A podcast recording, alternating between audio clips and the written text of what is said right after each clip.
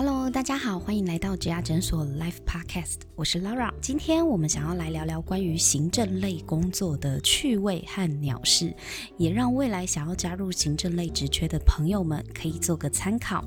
首先，我们先请今天参与讨论的来宾们跟大家打声招呼吧。大家好，我是现任在巨轮兴业的董事长秘书幕僚工作的 Ruth。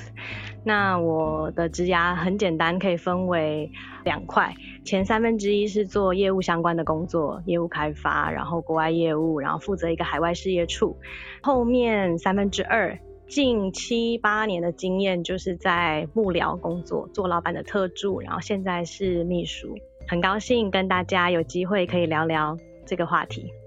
Hello，大家好，我是在高雄的华泰电子担任人资的 Cipher。那我第一份工作呢是在一间传产的螺丝制造商担任采购助理。因为我们是在总务的管辖下，所以后来有一些业务整并跟轮调，所以也有机会经手过像人事啦、事务啦、仓管，甚至是服委会劳资会议，还有我们公司私有的一个慈善事业基金会的执行秘书，都是同时间在兼的，所以。加加起来刚好五年的时间，那是因为自己确定想要往人资的方向发展，所以我就离职去中央人资所念书了。毕业之后，现在就一直在华泰电子担任百分之百的人资管理师，到现在。那很高兴今天晚上有机会可以跟大家交流，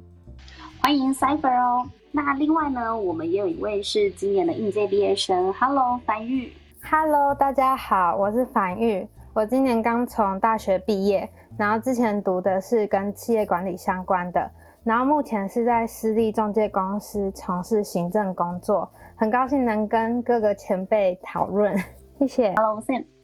Hello，大家好，我是 Sam。呃，目前是在这个算科技产业担任产品企划的工作。然后，因为呃，像 Lara 她这一次要跟我们大家聊这个行政职相关的工作，其实我出社会到目前为止都没有直接的做过这种行政职的工作啊。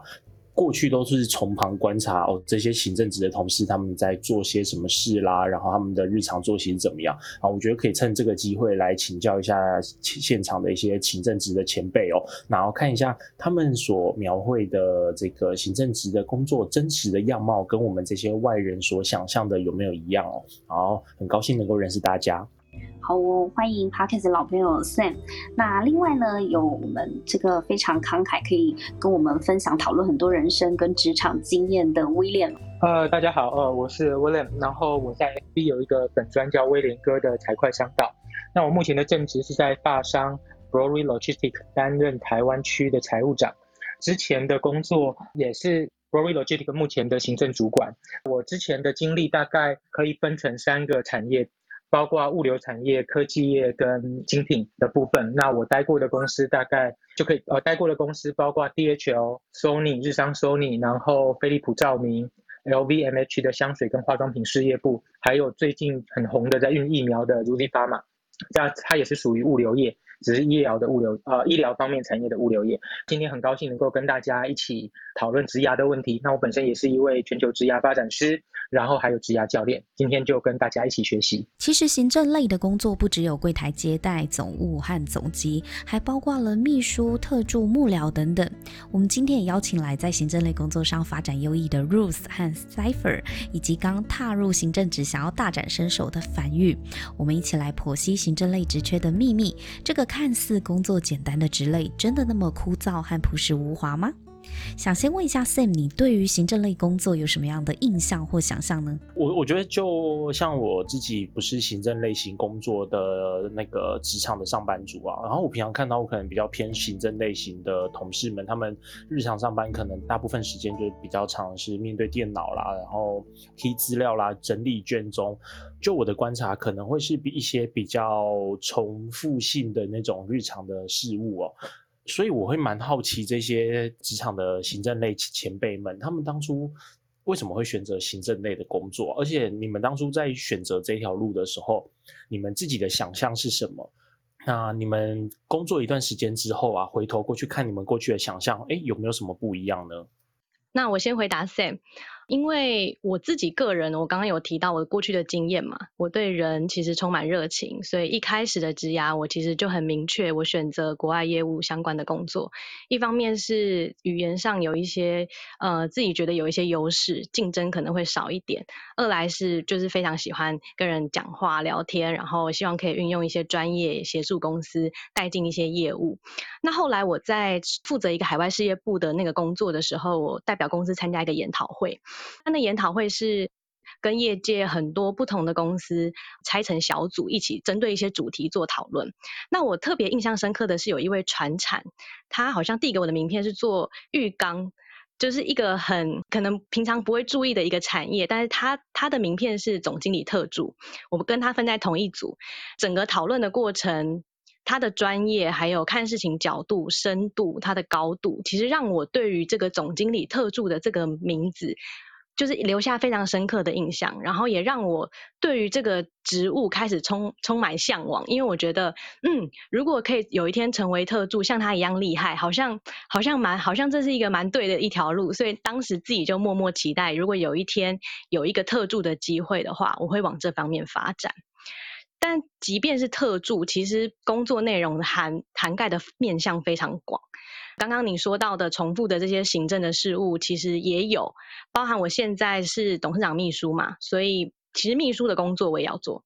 等于是说行政跟管理，还有一些嗯，我还有做帮老板做一些投资，所以就是这些工作的分配差不多三分之一、三分之一、三分之一。但因为我的对象是老板，这就让我。一直以来成为就是老板幕僚或者是老板身边的这样子的工作，我觉得非常有趣。一方面可以特别贴近的跟老板学习，再来就是工作的变化非常的多元，所以我自己回头想是非常喜欢满意现在的工作。我我想请教一下哦，就是因为我们一般日常的一般大家对于行政有一些，就像我刚刚开始讲，有一些误解，然后或者是既定的印象。那因为像您后来是往特助的路去走了，会不会是像您一开始是因为有这份国外业务的工作的累积啦，或技能的学习，所以他才能够帮助您日后在处理这些比较像行政类型的幕僚啦、秘书的工作，他可以比较得心应手呢？这个这是有帮助的吗？完全有，因为我觉得行政基本上虽然看似琐碎或是重复，其实也是一个打底，一个蛮好开始入门的一个基础。在这样子的基础上，你再去累积其他的专业，譬如像我是选择业务嘛，或者是业务开发，因为每一个老板对于特助或是幕僚的。角色或是工作的定义的内容不太一样，所以在踏入这样子的职场或者是踏踏入这样子的角色之前，充分的沟通就还蛮重要的。因为你如果在这一方面累积的经验，可以成为你日后特助的一个帮助的话，这样子你的职业发展会速度会更好。那么，Luz，我还想要知道说，在你自己确定自己想要从事特助之后，你是做了怎样的准备，或者是透过进修得到你的职位吗？因为我觉得，呃，自己在大学的时候，教授大多都是传授一些专业的理论，但是很少让我们学生会知道说各个职业他需要的能力，所以我也对特助这个职位特别感到好奇。哎，对我这边也有一个问题啊，就是因为我看 Ruth，您之前是做国外业务嘛，那我很好奇，你之前在学校里面的专长科系啊，你是学哪一块呢？我之前在学校的外文系，然后我主修翻译，但是因为我大学的时候我就修了蛮多外系的课，也就是说我把我自己本科的系，我大概大三差不多就是差不多修完了，然后我大四我就全部留给，比如说我有兴趣的一些科系，像心理系或者是商学院，我可以想象我想要学多学的东西，我都会在大学的时候去多修这些课啦，就是充实自己这样。哎，可是我们大学并没有一个科系是教大家怎么样去做董事长特助，或是做幕僚人员的嘛？没有这样的一个科系。但在你想要去从事这样子工作的时候，这中间应该会有一些方法，比如说像自学啊，去补足自己呃要当董事长特助的这个专业职能，对吧？那想请问你都是怎么做的呢？对，因为多半其实特助的工作机会会来自于。公司企业内资深的员工或者是家人，因为他毕竟很贴近老板嘛，所以我觉得有个很重要的关键就是你要累积特定专业的经验。刚刚曾经分享到，就是幕僚工作前我是国外业务嘛，业务主管的这个角色。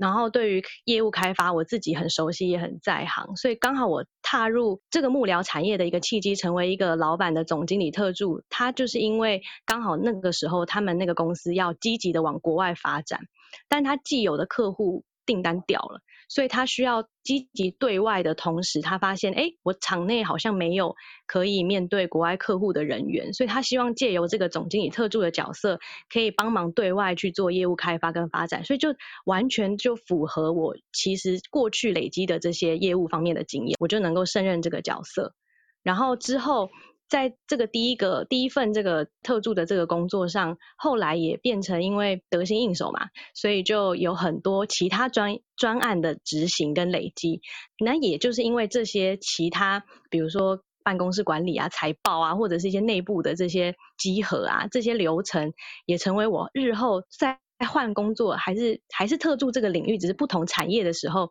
其实是帮助蛮大的。因为幕僚工作其实还蛮重要的是，你需要成为老板另一个脑袋，你要持续在一些新的领域当中有那个充满热情的学习。如果你具备这样子的好奇心跟学习的动力，说不定将来有一天就可以成为一个蛮优秀的幕僚。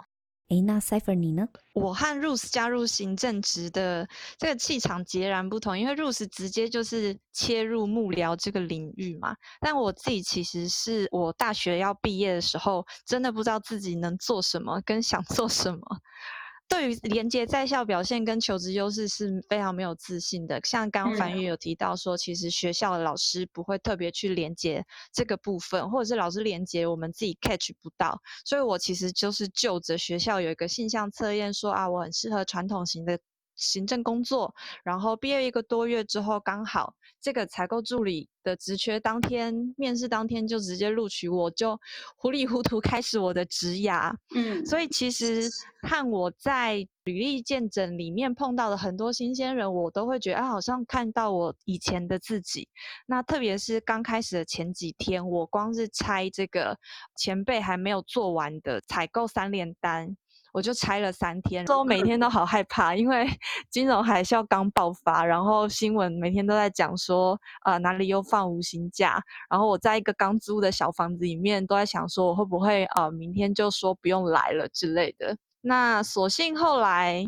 就是一切都是我庸人自扰，那也跟着呃主管的帮我安排的不同的业务，然后我也自己深入的学习，然后在挑战自己各方面都会觉得说，哎，我有没有可以再做更好的地方？所以后来我就意外的发现自己在事务上其实有很能说嘴的强项，然后我也找到未来职涯想要发展的明确目标，所以我自己都觉得到现在能够在履历诊疗室里面协助。别人去厘清职涯这件事情，包括我一开始怎么样子从一个所谓的误打误撞，对误打误撞的助理自居，我觉得我就是这样子 OL 的身份，到我可以给提供给别人建议，所以我会觉得说这样子一趟，如果回应刚 Sam 说的，觉得回头去看，觉得有没有不一样？我觉得真的是完全不一样的一件事情。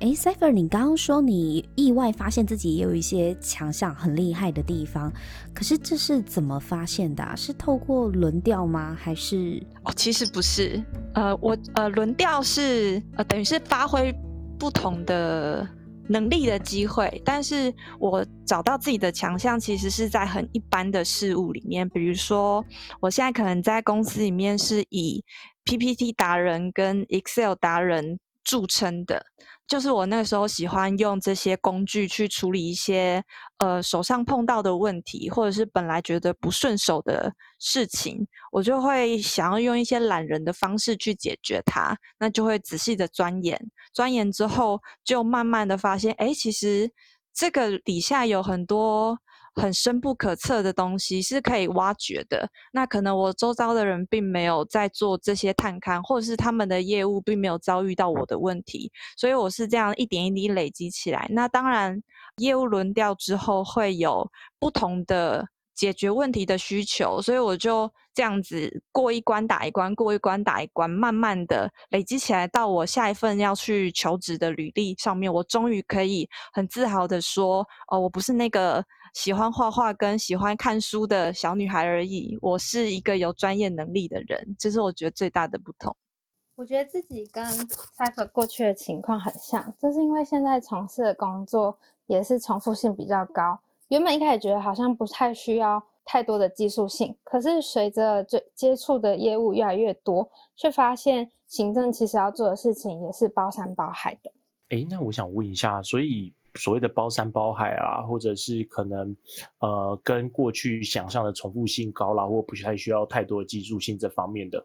主要他们不一样的地方会是在哪里啊？我我觉得我想回应一下樊玉刚刚提到的那个行政类包山包海的这个，呃，就是说重复性很高，但是又包山包海这两件事情怎么放在一起看？也就是说，其实行政它一般都是有一个固定的流程，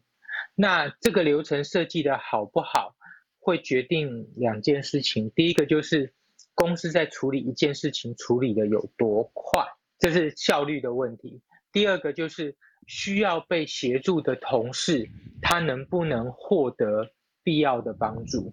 那所以，当我们从一个流程的执行者的角色，把自己转换或提升到看待整段流程，或去思考最后给同事提供的效益，甚至供应商甚至客户提供的服务的一个价值。这样子的高度的时候，其实你就不会只看到重复性这件事，而是你会看到这个过程中其实可以有简化、优化甚至自动化的可能。那这个时候亮点就出来了。以上是一个 echo。呃，我个人非常认同刚刚 William 提到说，作为行政职能够提供给这些需求者的服务价值，因为像前面其实 Sam 就有稍微带过说，一般的刻板印象可能会觉得。行政工作大致上是如此，那么确实有呃，行政职入职门槛很低，也容易被取代。但是能够成为专家的选项，我个人是认为意外的多，就是我们有很多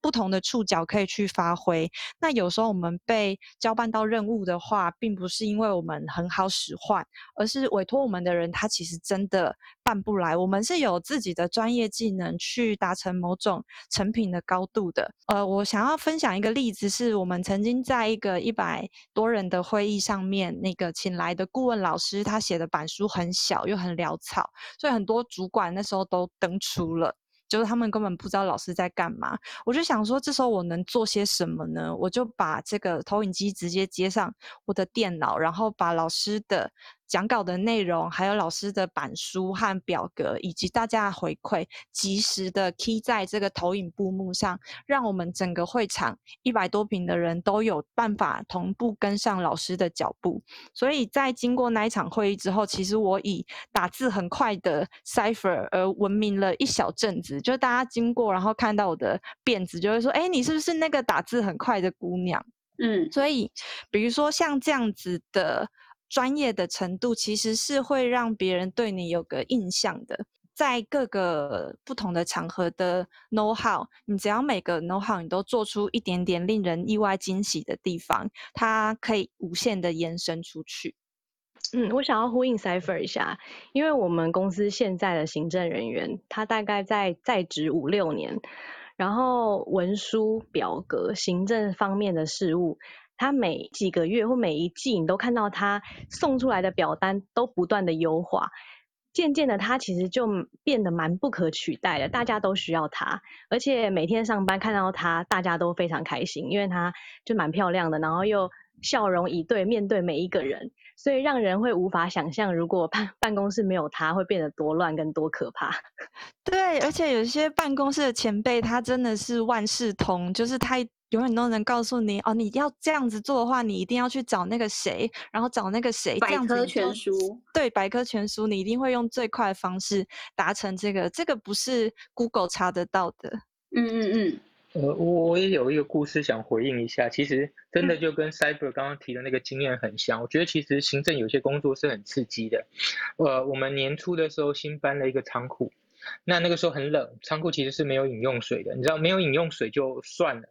那个时候大家很冷，在寒流，其实需要的是热水，所以需要有开饮机。我记得我那一天早上，我跟我行政的同事接到总经理的电话，他说仓库大家现在很辛苦，因为没有热水，可不可以下午三点前让我把水弄到？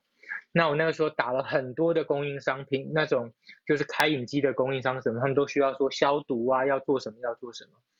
然后我就自己想办法去找 vendor，找办法去谈判，两个小时之内让仓库可以有那个开饮机。这中间所有两个小时吗？没错。哇，嗯。那我就是第一个台北区，因为原来我们是跟贺众合作，那台北区他就说哦，我要找特助申请怎么样怎么样，你们 case 太小了。我就 sorry，我就找 local 经销商，local 经销商我就说他多近，他说需要什么价格，我说 OK，因为没有水问题最大，所以价格我可以可以放宽的我就放宽，钱先给，先垫付之后东西会出来，我就钱先垫付，反正 either way 我一定要在我老板给我的截止日截止的时间之内要让这个东西到，我甚至那个时候最夸张的情况是他说没有货车可以运，我说很简单，弄上计程车。计程车到了之后，让现场仓库的人付计程车费，所以你就知道用计程车运台影机。所以任何的这种状况，就是我我觉得，当你把它当做一个使命必达的时候，其实是很刺激的。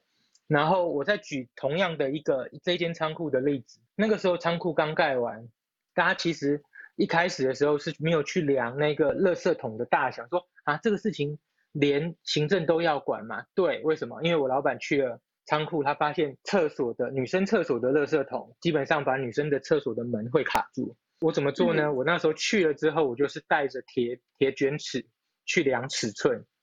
我把门的尺寸给量了，把垃圾桶的尺寸给量了，把规格给定了，然后回来告诉我们内部的同事说，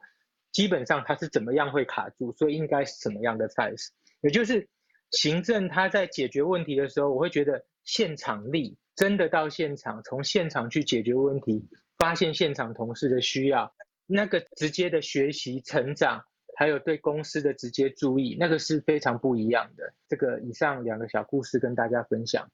我觉得这真的很难想象哎。一般如果我们不是做行政工作的话，就会觉得行政类的工作好像就是坐在那边做做文书啊，工作内容可能就是比较细、比较杂、琐碎一点。但其实刚刚透过大家的分享，让我觉得行政类的工作很多时候是在考验自己的应变和解决问题的能力，而且重点是在执行力。就像刚刚威廉哥你你的故事也让我觉得说，你的应变和执行的效率真的是超高的。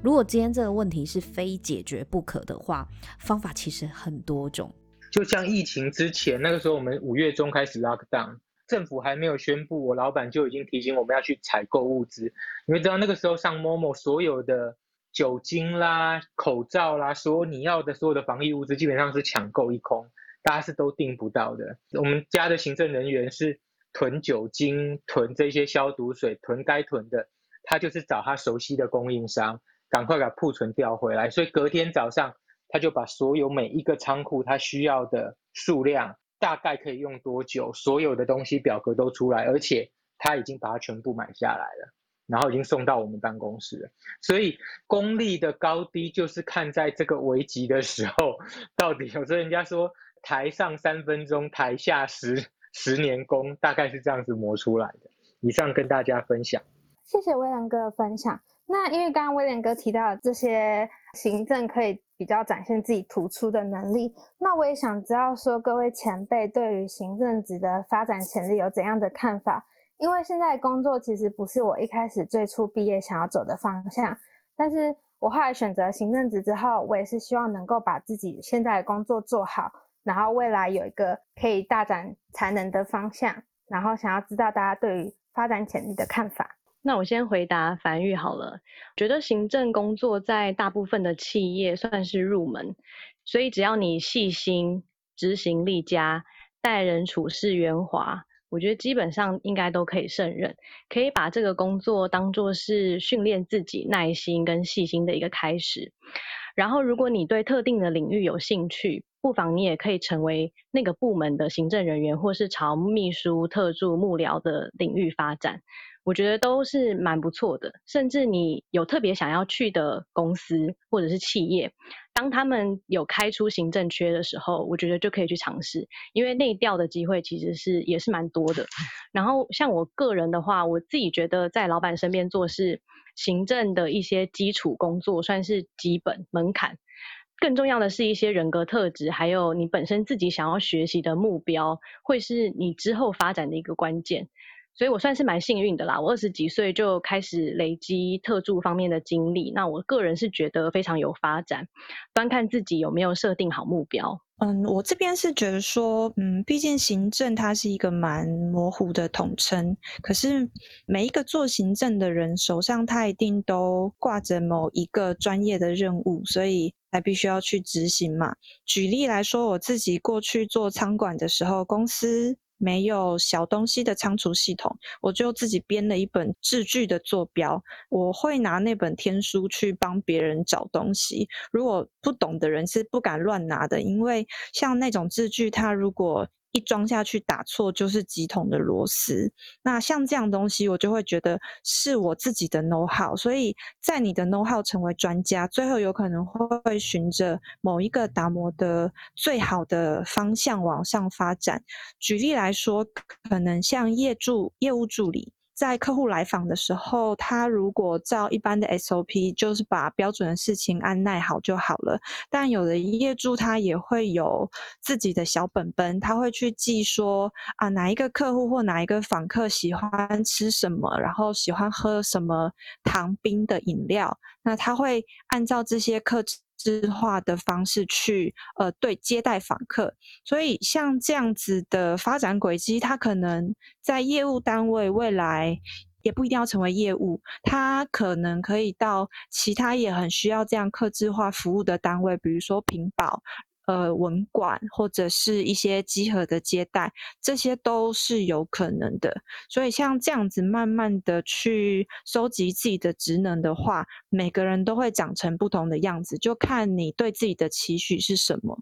所以我会觉得发展的能量多强，不在于说是不是因为行政职而比较落后，或者是机会比较少，而是我们有没有在自己的职涯上面尽可能的去探看自己的可能性。所以，像刚刚 Cipher 说的，是就像是现在我们所谓提到的拍型人才，就是原除了原本精通自己职位所需要的专业技能外，另外可以再从自己的职位以外去看到其他专业能力的延伸呢？听起来感觉在做行政类的工作要十八般武艺，样样精通。你们好像会很多东西，对不对？是这样子吗？我刚刚其实从露丝的那个他的整个职涯的发展路径来看，其实我觉得有两有两个关键字我在里面看到，其实是非常重要，然后也是很有帮助的部分。第一个就是跨界，其实我们看到就是不管是 Cyber 或 Lose，他们在学习的过程之中，他其实是不断的跨，他会去跨领域，把要 deliver 的这个 solution，这个最后要做出来的这个成果。中间需要不同能力的环节，会去把它补起来。那这是第一个看到的。那第二个就是持续学习，也就是呃，如果看看到 l u c 的刚刚的那个路径的话，他从语言之后就跨到国际业务，再从国际业务又转回特助。其实特助幕僚在某一些大公司，它其实是形同副总，也就是他要能够带领一个专案，甚至能够执行总裁或老板的意志，因为这样子的事情，我在飞利浦的，呃，飞利浦照明的大中华区我看过，因为总裁就进来讲话，就只讲了一分钟，然后接下呃也没讲一分钟，一分钟太短了，他偷偷就进来大概五分钟，把他要的目标讲完了，然后他说其他的时间就交给特助，然后你们去跟他 align，因为我已经讲清楚我要的是什么。威廉哦，不好意思，我打断你。特助还有一个，我们几个当特助的朋友，我们都会聚在一起讲，特助其实就是特别无助。因为为什么？为什么？为什么特别？因为就像威廉刚刚说的，啊，有时候老板就丢一句话，然后剩下你就要自己去揣摩，然后自己去想要怎么做，然后做出来的成果又要老板满意，可是他其实完全没告诉你方向跟细节，就是你要自己去猜，自己去想。嗯，而且所有的人。都会很依赖特助的判断，因为老板没有那么多时间去回答大家所有的问题，所以大家会把所有的问题集中回来给特助，让他去想象，看这个方向到底是不是老板要的。其实我觉得总和 Ruth 跟 William 这样子，我是觉得还刚好又 echo 到回前面那个樊玉刚的提问，关于拍型人才这件事情，我反而觉得好像其实像我们家自己也有特助，他也是要负责去传达老板意思，但是老板也没有办法讲那么详细嘛，所以我们每次问他问题的时候，他也会碰到很多知识的缺口，所以他自己要再去做别的功课，所以像过去可能。一个专才可以吃一辈子，后来又说要梯形人才，那几年前又开始流行拍型人才。我倒是觉得说，其实现在资源很丰富，大家就多多的去接触各种不同的管道。你有兴趣的东西，你就去摸一下。你喜欢写程式，你是行政职也没关系，你去学一些什么样子的小东西，那慢慢的把自己培养成一个可能说海胆型的人才，就是你每一个面向都有机会可以被别人看见。其他人也有机会去发想，他对你可能可以有什么样子的规划，这是我自己的浅见，以上给大家参考分享。哎，那个刚刚大家好像讲到特助，就是有刚刚有前辈分享到，就是所谓的特别无助哦。你们的工作上啊，有遇过什么样比较有趣吗？或者是像刚刚的特别无助的这种故事，我们这种路边的人，我们可以多听一点呃鸟事啦，或一些趣事，可可以跟我们分享吗？那我就先偷偷的透露一个好了，就是去年刚到这个公司服务嘛。那简单来说，我其实认识董事长也不过就几个月的时间。那但是因为我们每一季，我们到年底，我们也会发给公司同仁一封信，就是给员工的信啦。老板那时候他就跟我以前的老板，我现在这个老板大概是我第三个老板。那跟我前面两个老板一样，他们在要开始写这个信的时候，他们都会问问我说：“哎，那你先帮我起个头吧。”所以对我来讲，就是这直接叫你写的意思吗？对，直接叫我揣摩现在他会想怎么怎么跟大家讲，就是他的心情跟模拟明年，就是我们要怎么样激励大家。你需要常常站在老板的角度跟高度去思考很多事。那这个当然没办法一触可及嘛，所以他是靠一些经验累积跟察言观色。也就是说，我觉得老板他们其实某种程度来讲，他们蛮孤单的，因为他们其实很少有机会可以说出心里的话。那可能借由幕僚或者是比较亲近的这些员工，老板多少他也可以吐露出一些心声，或者是他其实真正的想法，甚至他有时候在台面上跟大家开会讲的话，那他背后的意思又是什么？就是我觉得我们是需要蛮敏锐跟细腻的去察觉到这些，然后站在。呃，老板的角度去提供给他一些建议，或者是甚至他听不到民间，就是我们一般凡人的这些工作上的一些事情，或者是怎么样真实的可以反映呃员工的期待，让老板知道，以至于他可以在管理层面上面做出更好的判断跟决策。所以我有一个就是不为人知的，就是其实很多给员工的信啊，给股东的信啊。多半很很多时候都是幕僚会先写一个出版，然后老板再去改或者是怎么样。那第二点就是，觉得后来会跟老板变成家人，就是因为你们密集的时间相处，所以你们会有很多呃想法会很一致，甚至很容易会知道对方的情绪现在是在什么样的状况。所以有些主管甚至会问我说：“哎，我今天要讲这件事情，老板心情好不好？适不适合讲？”那我就会给他们一个我觉得很中肯，就是我认为很客观，跟我自己的感觉的一些答案啦。包含我现在加入的是这间公司，我一开始我也跟我老板说，就是我们到后面其实会蛮像家人的，所以我需要他一开始先试着相信我。但是因为我对他来讲是陌生人嘛，他对我来讲也是陌生人，所以我们也需要在短时间之内，靠着过去的经历跟自己在一些。专业度上面的累积，然后迅速的累积信任，以至于后面的工作可以减少磨合，并并且变得很有默契。诶，那如果这样说起来的话，像呃这个幕僚的工作或特助的工作，他会有很多同仁会去找你去打听老板的想法，那你们会不会就很像是老板的分身呢？嗯，有些同仁会这样想。他们会觉得很多事情我们看到了，我们一定会跟老板反映，也甚至很多同仁，这包这包含不为人知。我另外还有一点就是，很多同仁或主管其实会想借着幕僚或者是特助秘书向老板传话表达意见，特别在加薪这件事情上，就他们自己可能不去争取，但他们认为，哎，你老板你离老板最近，那你可不可以帮我讲讲看，或者是这种类似的这种状况，其实蛮多的。然后另外我还有一个，就是其实我我不太加班，就是因为 这件事，我其实踏入不加班怎么可能？因为感觉如果老板把你当家人的话，应该随时就会找你啊。我指的像家人是说，他他是除了我爸妈之外，会变得很了解我的另外一个人。举例就是，譬如有时候我跟我。父亲可能在车上吵了一个架，然后我踏进办公室，我其实什么话都没讲，但是我老板一看到我的表情，他可能就问我说：“哎，你今天心情是不是不好？”就他马上很有 sense 的就感觉到我心情不好。那同理，我面对他也是，他其实一个眼神一个动作，他进来关门的的声音，我其实就可以大概知道他嗯大概心情是怎么样。然后加班这件事情，是因为我自己还我是蛮需要自己空间的。一个人，所以我会跟老板说，嗯，我期待的是，我一直以来的工作是我我不会我我不希望加班。那当然，如果公司有特别的需要要加班，我也可以。可是我相对付出的就是我在工作的时间，我非常的专心，而且我速度非常快。所以其实你。交给别人做的东西，或者你可能交给两三个人做啦，我可能一个人可以把它完成，然后也符合你的期待。那久了，老板如果真的看得出来，哎，你对你做到你说到的，然后他就渐渐对你有信任之后，其实你就是可以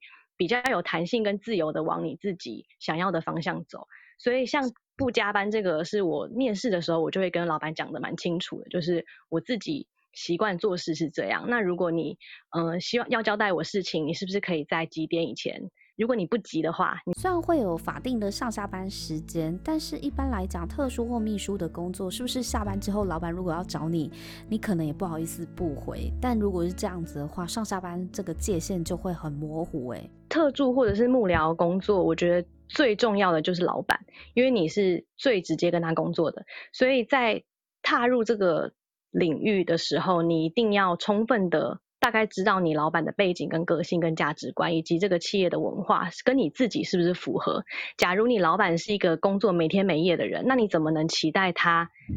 要要让你就是不加班？这是不可能的嘛。而且在你们都不认识的状况下，你也不可能说。我直接就告诉你，哎，我就是很规定很严格，我就完全不加班，也不会不会说这种话。我会说，如果有需要的话，我一定配合公司。但是基本上，我的速度跟我产出来的这些成果，我觉得是可以让老板相信，而且可以让他满意。那老板如果答应我这个人，然后他同意我这个想法，我觉得工作上面就会省去蛮多沟通的时间跟麻烦。我老板以我现在这个老板来说，他是不加班的。他就是每一天都要去重训，他是一个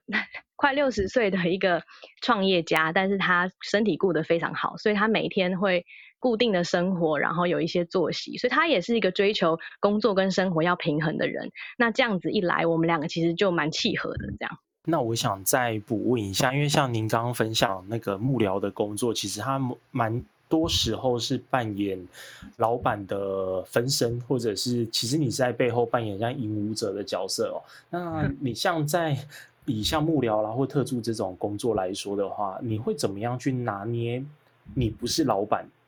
然后你只是员工的这个分寸，可是有时候你又得要扮演的很像是老板的感觉，去可能布达命令啊，然后作为公司的员工跟老板中间的沟通的桥梁。那这个分寸要怎么拿捏会比较好？因为